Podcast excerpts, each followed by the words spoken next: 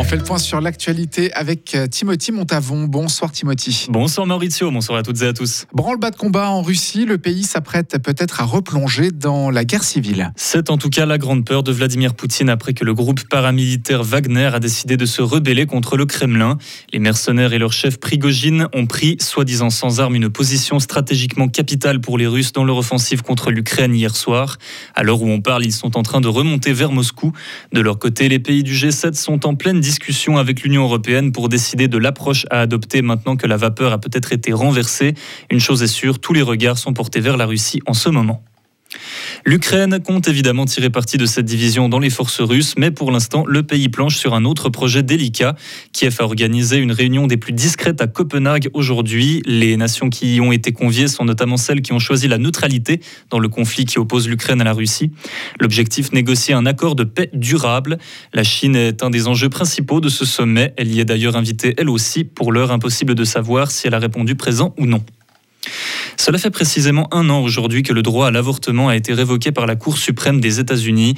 En ce jour symbolique, le président Biden a promis de lutter à l'avenir pour rétablir le droit à l'avortement dans la Constitution. Pour l'instant, l'interdiction d'avorter ne concerne que les États individuellement, mais le président avertit que la finalité des républicains est bel et bien de l'interdire dans tout le pays.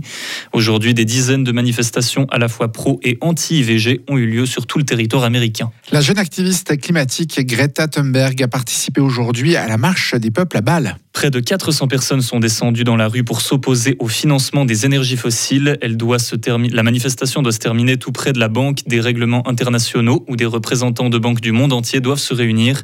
Les manifestants comptent leur remettre une pétition pour la fin de la finance fossile. La Croix-Rouge suisse vient d'élire son nouveau président. Sans surprise, il s'agit de l'ancien chef de l'OFSP, Thomas Zeltner. Les 90 délégués l'ont élu cet après-midi à Neuchâtel. Un poste transitoire, on rappelle, qui est censé euh, ramener un climat moins tendu au sein de l'organisation humanitaire. Pour rappel, le licenciement de l'ancien président avait jeté un froid et entraîné la démission de quatre membres importants du comité directeur. Le congrès estival du Parti du Centre s'est achevé il y a quelques heures. Mission accomplie pour le rassemblement qui comptait motiver ses troupes de délégués en prévision de la campagne électorale qu'ils vont devoir mener cet été. Leur président se dit confiant pour les élections fédérales. À terme, un objectif plus ambitieux pour eux, euh, pour le parti, est de viser un second siège au Conseil fédéral.